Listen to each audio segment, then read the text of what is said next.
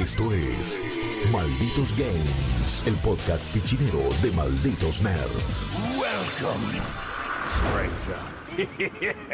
¿Qué tal, malditos y malditas nerds? ¿Cómo están? Les doy la bienvenida a este nuevo episodio de Malditos Games, donde vamos a estar hablando de uno de los juegos, un nuevo exclusivo de Nintendo. Y para estos casos, obviamente, uno rompe el cristal, agarra el teléfono rojo y dice... 0800 Raba, por favor, necesito una mano. ¿Cómo estás, eh, Nico Rabago, Rabagonic, para los amigos? ¿Todo bien? ¿Cómo va, Chop? Acá todo bien. Este capítulo va a estar buenísimo. Este capítulo va a estar buenísimo porque Triangle Strategy estábamos.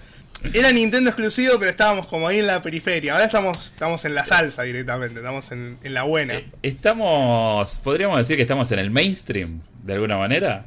Sí, sí, estamos, estamos en, el, en uno de los personajes más, más icónicos de, de Ninty.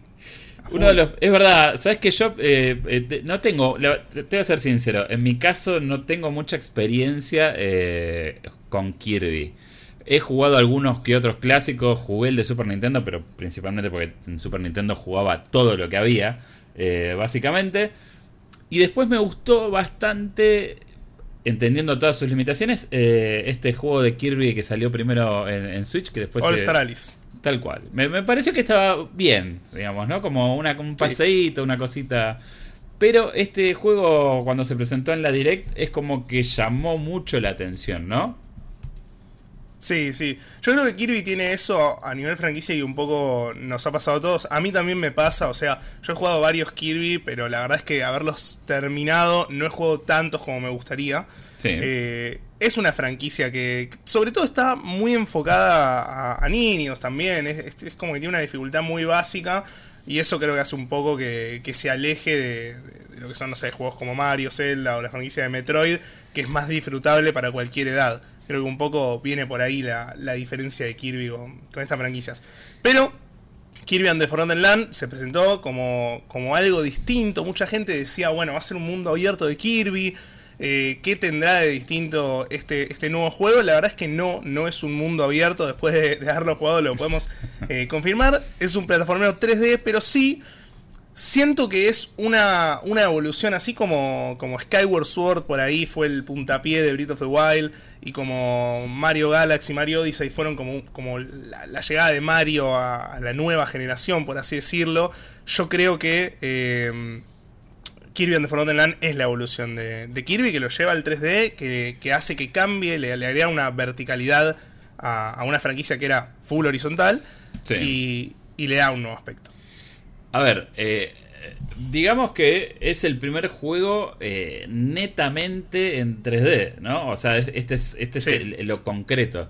El, eh, el, el, All Allies, digamos, tenía como una cosita ahí de los fondos, qué sé yo, pero era un juego eminentemente este, side-scroller. Acá, digamos, vamos a empezar por lo que, lo que poco que sabíamos y lo que comprobamos con la demo. Eh, estábamos hablando de, Last of Kirby, ¿no? Porque es un entorno medio post-apocalíptico, con este haciendo uso de elementos que son extraños un poco para la serie, ¿viste? Esto de mimetizarse con las cosas.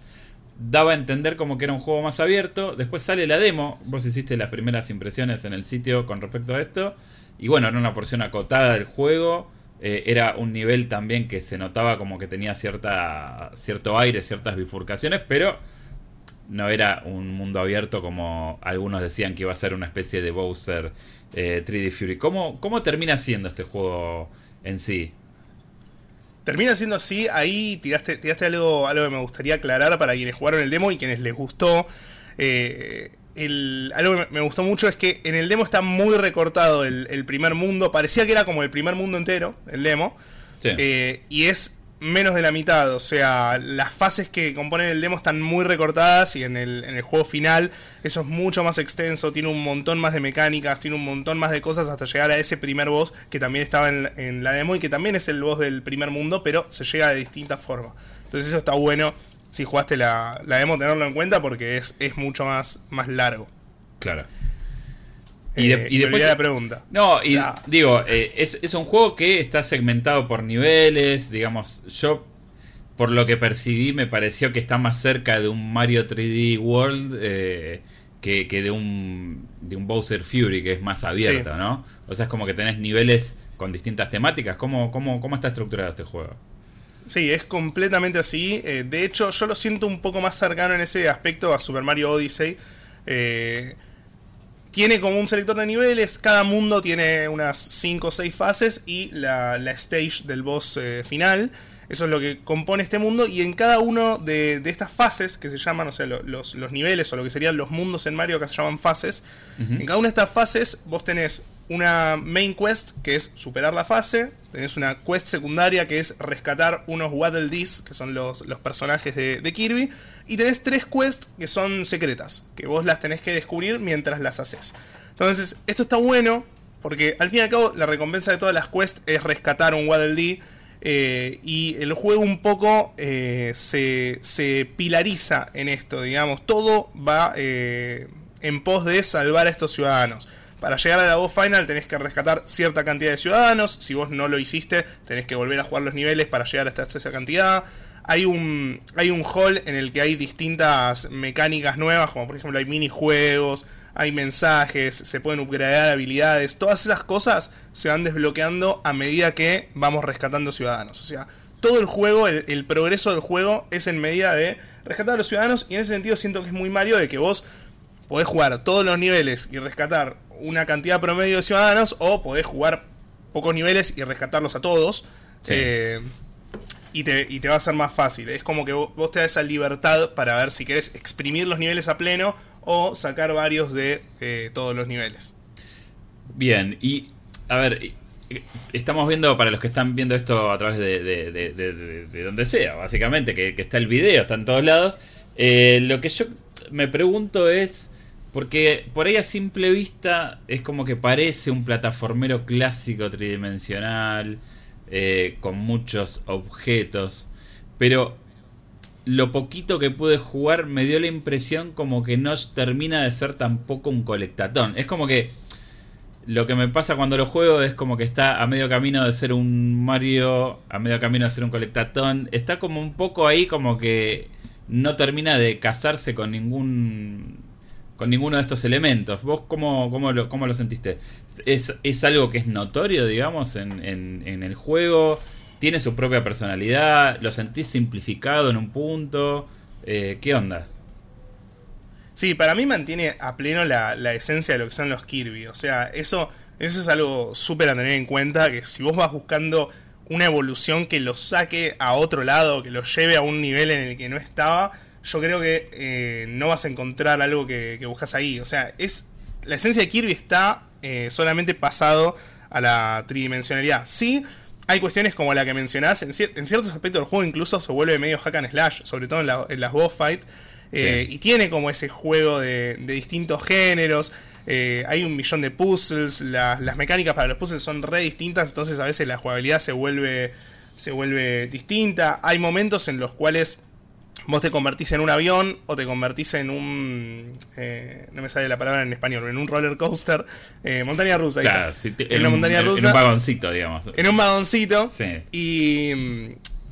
Y es como un minigame en sí mismo y la jugabilidad cambia totalmente. Entonces yo creo que a grandes rasgos es un plataformero 3D, pero tiene, tiene unos guiños a varios, varios formatos distintos de juego, varios géneros que hacen que sea un Kirby particular y que posiblemente sea, sea el inicio de algo en la, en la franquicia. Yo no creo que el próximo Kirby vuelva para atrás, sino que creo que va, va a aprovecharse en esto que construyó ahora y seguir por este camino.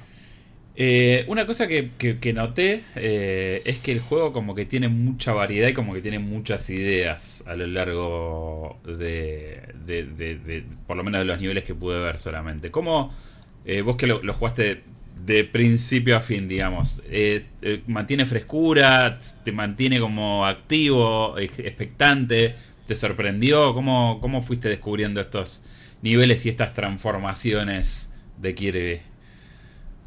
Sí, para mí, para mí está, está re bueno en ese sentido porque tiene, el juego tiene siete mundos al final. Los primeros cinco no paran de agregar mecánicas.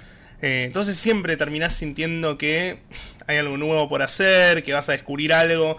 eh, ese, ese, sentimiento de, descubrimiento está presente todo el tiempo. Y en las últimas fases, que por ahí no hay tantas mecánicas nuevas, eh, te empiezan a bombardear con minibosses, te empiezan a bombardear con enemigos. Entonces se siente como que estás llegando al final, se siente como que la, digamos, la, frescura del juego va por otro lado.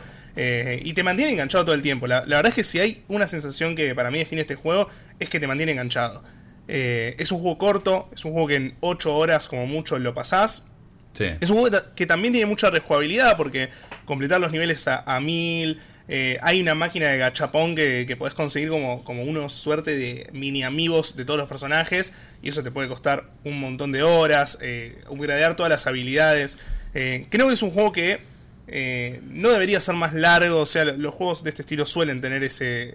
ese esas horas de juego, pero sí te suma varias opciones para que vos lo puedas ir jugando. De hecho, esto lo, hablábamos un poco antes de preparar la, cobertura, ¿no? Vos me decías, bueno, si, son más de 8 horas sería muy disruptivo para Kirby, y, efectivamente eh, eh, termina siendo así.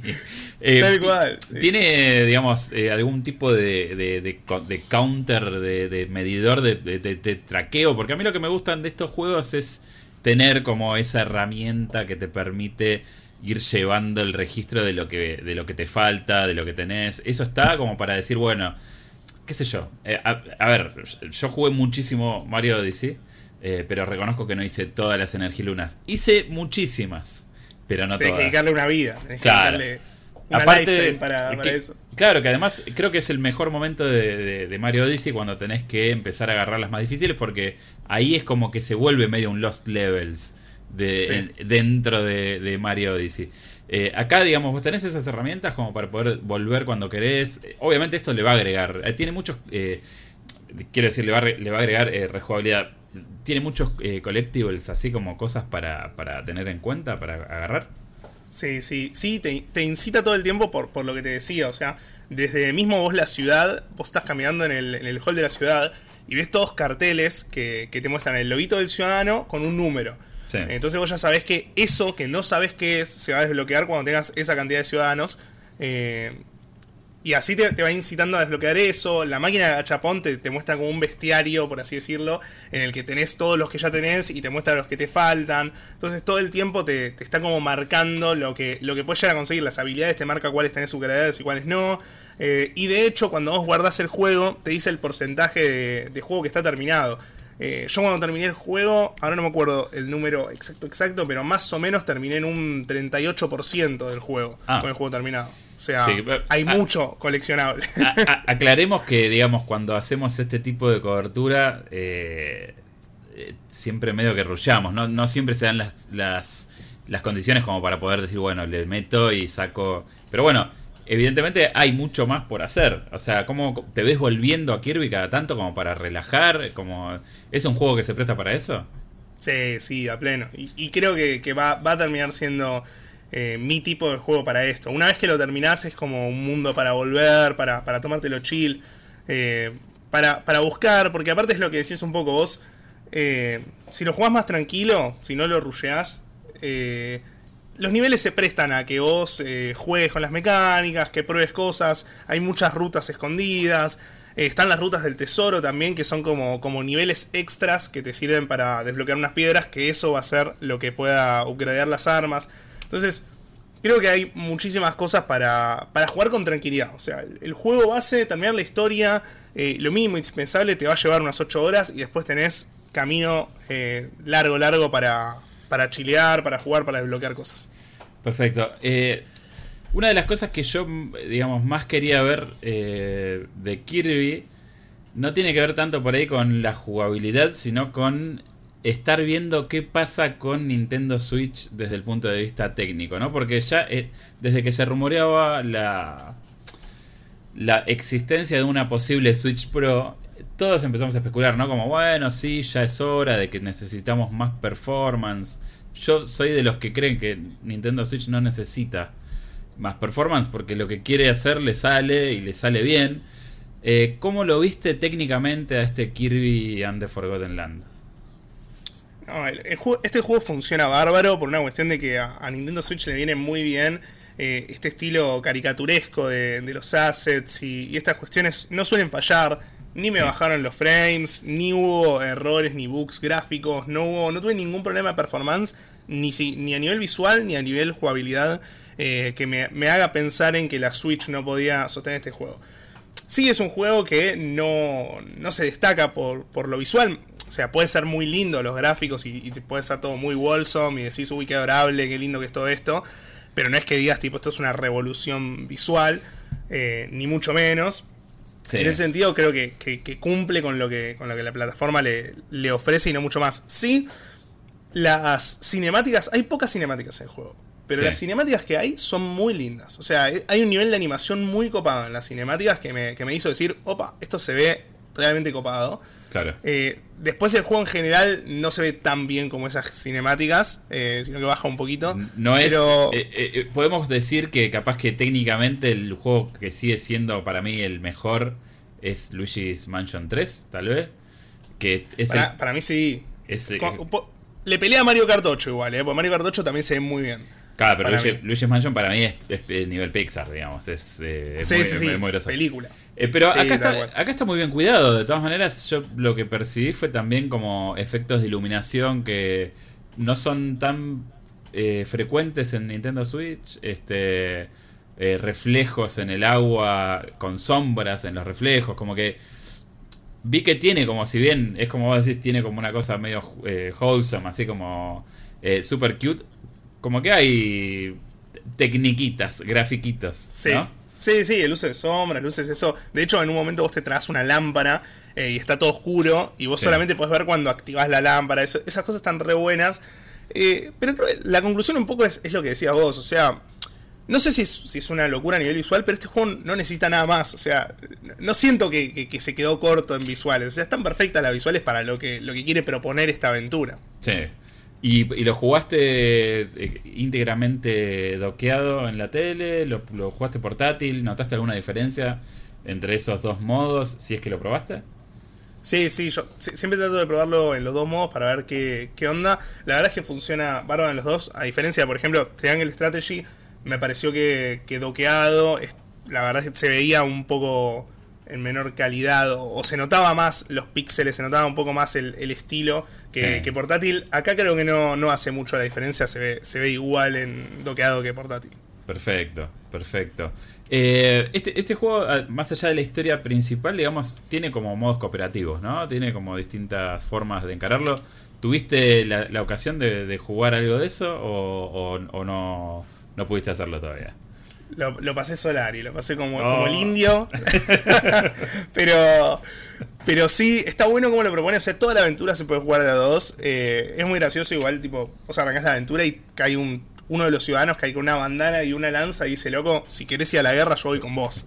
tipo, eh, apretá Start y poné cooperativo y yo voy a estar ahí bancando los trapos. Sí. Eh, y ahí te deja la, la opción abierta. Creo, creo que está, está bueno. Más, es un juego súper para, para pasar en familia. No sé, me imaginaba eh, juegos tipo It Takes Two, eh, de, de ese estilo Overcooked, que también es un party game, bueno, pero, pero Sí. es, como, es como Kirby puede llegar a entrar a ese tipo de juegos de, de, bueno, lo jugaría con una, con una persona de mi familia que, que por ahí no es tan cercana a los videojuegos. Claro, claro, entiendo. Em, ¿Qué más nos queda? Por- porque ya creo que vimos un poco la estructura del juego. Está claro que, digamos, son, tiene un poquito de colectatón, un poquito de esto, un poquito de aquello. Es la primera aventura 3D de Kirby. Eh, las mecánicas es como que van cambiando todo el tiempo. eh, aparecen elementos nuevos. Estamos viendo ahora el auto, pero eh, Kirby, digamos, pero creo que también hay una La la- Kirvineta. Sí, la Kirvineta, la lancha, hay una lancha también, por lo que pude ver, que rompe paredes, este, todo como muy, eh, muy variado, ¿no? Como un poco de todo. es cuando te das cuenta que, que Nintendo tiene que tener representación en Argentina. O sea, necesito un banner el 9 de julio que diga subite a la Kirvineta, en Sí. grande, con, con esta foto. Eh, creo que creo que hablamos todos. Y un poco también aclarar algo, algo que, que siento que pasa mucho en Kirby. Es eh, la crítica que es un juego demasiado fácil. Acá la verdad es que se mantiene en esa. O sea, no hay un desafío muy grande. Sí. Hay dos dificultades que son brisa y salvaje, que serían como, como fácil y normal. Eh, yo lo pasé en normal. Y aún así fue muy fácil. O sea, perdí muy pocas veces, creo que perdí una, si no me equivoco. Sí. Eh, el desafío es muy, es muy fuerte. Obviamente después entramos en el debate eterno de, de que el desafío no es lo mismo para todas las personas y todo, y todo lo demás. Pero, bueno, en general creo que es un juego fácil. Claro, y a ver, y ya digamos como para ir dan, poniéndole un moño a, la review, eh, o sea, ¿qué, hablamos de las fortalezas del juego en todas sus facetas, pero nos falta hablar por ahí de lo que no rinde tanto. Eh, y en este aspecto yo entiendo como que, por lo menos eh, lo que siento según lo que vos estás transmitiendo, como que bueno, si bien es el juego que más revoluciona la serie, también se queda con algunas cosas que por ahí no lo dejan avanzar del todo. ¿Cómo, cómo lo ves? ¿Qué, ¿Cuál sería? Eh, ¿Es esta lectura correcta o, o estoy yéndome para, para cualquier lado, digamos? ¿Cómo, ¿Cómo, lo ves? Sí, no, no, coincido un poco, está como, como atado a, lo que es la franquicia. Creo que todos los, pilares que por lo menos yo le, encuentro como que no están tan buenos, eh, quizás tienen que ver con eso. Lo de la dificultad me parece que es algo que estaría bueno que, que, o sea, no cuesta nada poner en vez de brisa salvaje, poner brisa salvaje y destrucción, y que, destrucción sea mucho más difícil. Eh, o mismo, mismo no sé, eh, All Star Alice y Epic Yarn, que por ahí son los. O Rainbow Curse, que son como, como los últimos juegos de Kirby en, estas plataformas. Son muy distintos uno del otro y, quizás también estaría bueno que haya como un hilo conductor más, más eh, apegado a la franquicia. No, digo en narrativa, no hace falta que sea por ese lado, sino porque que Kirby tenga como esa esa estabilidad eh, en los juegos eh, para, ver qué onda, ¿no? Hay, un montón de gente que jugó el Star Alice y dijo esto es malísimo y va a jugar este juego y le va a gustar y por ahí el próximo es igual al Star Alice, entonces siento que, que a Nintendo le falta encontrar como, como esa ese, ese, lineamiento con Kirby, pero más allá de eso... Eh, de la dificultad. Quizás también en las, en las cinemáticas no hay efectos de sonido y eso se hace un poco raro. O sea, ah. la, banda de sonido es una locura. Eso, eso hay que aclararlo, es una locura total.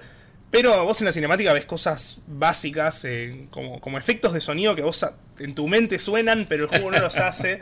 Y, y quizás hubiera estado bueno que los agreguen, pero son, son esos pequeños detalles que, que creo que no, no entorpecen la, la aventura. Bien, eh, siempre, digamos, el, el, puntaje es un concepto, ah, según quien lo mire, un poco abstracto, tal vez. Eh, pero nosotros siempre en Malditos Nerds puntuamos los juegos. En este caso, ¿cuánto se lleva el señor Kirby y la pandilla? 8.5. 8.5. Bueno, está muy está bien. Está bien, está, muy bien. Está, muy bien. Es uno de esos juegos, yo creo que va a ser uno. entra como en el, en el podio de Donkey Kong Tropical Freeze, por, por ponele. Uh. Claro. Eh, es ese tipo de juegos, no, llega a ser el, el, Breath of the Wild, el Super Mario Odyssey, el Super Smash de Nintendo Switch, pero sí está en un escalón más abajo, digamos. Si querés jugar un juego de Kirby, eh, claramente es este. O sea, no es All Star Alice, no es Kirby Fighter 2, es eh, Kirby and the Forgotten Land. Claro, también digo, a veces no que, un juego de plataformas sea justamente de plataformas no quiere decir que tenga que venir con todo el paquete de el pixel perfecto, el salto demandante, los 50.000. O sea, puede ser una experiencia. Yo lo que, lo que siento que Kirby es, o lo que ofrece es esto, ¿no? Como es una experiencia colorida, variada, que te permite relajarte, que si querés tener un poco de desafío lo tenés, eh, pero que en sí es como que es un juego que eh, mantiene su frescura y que, bueno, que lleva una serie. Eh, tal vez un poco alineada, si, si se me permite, eh, a, un, a un terreno que está un poco más cerca de nosotros, ¿no? Como que de a poco Kirby va creciendo con nosotros. Con nosotros, sí, tal cual. Eso, eso se re, resiente como crece con su público. Y también hay una cuestión de que, de que no sé, yo, yo leía en las redes gente, ya decepcionada con la demo, como diciendo, bueno, no va a ser un mundo abierto, ya me vendieron algo mal. Y la verdad es que eh, agradezco que no haya sido un mundo abierto. o sea, eh, es el juego perfecto para acordar con Elden Ring. De, jugar bien pasilloso, bien puzzle. Eh, y me parecería aburrido que, Nintendo diga, bueno, hicimos Breath of the Wild, ahora todas nuestras franquicias van a ser Breath of the Wild. Tipo Pokémon Breath of the Wild, Mario Breath of the Wild, Kirby Breath of the Wild. Siento que está bueno que, potencien y que digan, no, mira, Kirby se queda acá, es un plataformero 3D y tiene que ser esto, no tiene por qué ser más porque así funciona y está bueno. No, yo estoy completamente de acuerdo con vos, pero también tomando un poco tus palabras, me parece que lo que estaría bueno que ocurra con Kirby es que encuentre no solamente por ahí una línea que lo. O sea, eh, eh, una línea definida en su propuesta, sino que también encuentre bien el nicho al que le habla, porque también siento que no se sabe bien a quién le está haciendo esta propuesta, eh, ¿no? Porque, o sea, evidentemente esto es para el público más afín a Nintendo eh, y demás, pero es como que Kirby no siempre le habla a la misma gente. Eh, y nunca sabemos bien a quién, porque, qué sé yo, a mí el, el, Lord Star Allies me, me, pareció un juego simpático. Pero es como que, no sé, yo intenté jugarlo con mi hijo y él se aburrió, los, después lo terminé lo, terminé yo, por ejemplo, solo. Y es como que digo, bueno, sí, está bien, pero no, no pasa nada, no tiene desafío, es super cute, me pone de buen humor cuando lo juego. Acá pasa algo que como que hay un desarrollo un poco mayor, pero bueno, no termina de ser ese plataformero que sin necesidad de que sea ultra hard, eh, podría sí tener como un poco más de compromiso con ese género. Eh, eso, eso creo que para eso es como que lo que yo siento que queda pendiente, ¿no? Y lo que me llevo de, del comentario, como que es un juego que eh, por ahí sienta las bases para para un próximo Kirby que, que, tal vez agarra todo lo que está bueno de este y lo lleva un poquito más allá. Ojalá que sí, ojalá que sí. Y es tal cual como decís vos, y también se nota mucho en, en que un poco es el, es el, el jugador de potrero de Nintendo, Kirby, ¿no? Porque eh, te sacan mil juegos con distintos presupuestos. O sea, para 3DS tuvimos creo que 8 juegos de Kirby. En, en Nintendo Switch tuvimos un juego gratuito. Tuvimos Kirby Fighter 2, que, que, es un juego con una escala muy chica. De hecho, está a un tercio de full price. Eh, tenemos Kirby All Star Alice, tenemos este juego que, son dos cosas completamente distintas. Siendo que, Nintendo lo tiene a Kirby para hacer un montón de cosas y, posiblemente esté sustentado en una maquinaria de merchandising terrible. O sea, lo ves ahora que salió el juego y hay stands todos ploteados de Kirby, 10.000 peluches, las consolas se venden en cajas de Kirby. Eh, entiendo que hay toda una movida marketinera detrás pero quizás estaría bueno eso, que, sea, que sea más claro o que, o que si van a ir por varias puntas, que esas puntas estén más claras también. Claro. Pero bueno, eh, a ver, 8.5 es un gran puntaje, me parece, eh, y es eh, en efecto la Kirvineta, ya está, ya está está con nosotros. Yo ya me subí. Yo, me tengo, bueno, yo tengo que tengo que dejar el Elden Ring y subirme a la Kirvineta, definitivamente. pero bueno, gracias Nico eh, Raba querido por, por este profundísimo análisis. Eh, y bueno, yo ya lo tengo ahí, así que en cualquier momento, capaz que este fin de semana, como para meter unas sesiones chill, le meto a Kirby. Y creo que en base a lo que nos contó Nico, ustedes también deberían hacerlo si tienen la consola para disfrutarlo. Nico, muchas gracias. Eh, recuerden, estamos en eh, pues, Spotify, todas las plataformas de podcast, YouTube, Flow, bueno, en todos lados. Nos buscan, eh, tenemos canales nuevos de YouTube donde subimos este contenido, los deep dives, nuestras reviews. van a poder disfrutar ya de la nota mientras están viendo esto, ya pueden verla en el sitio, pueden ver su reducción de un minuto en nuestras redes. yo soy Chopper, acá el señor Nicolás Rábago nuevamente con nosotros. Nos volvemos a ver y escuchar en el próximo episodio de Malditos Games. Hasta luego. Esto fue Malditos Games, el podcast fichinero de Malditos Nerds.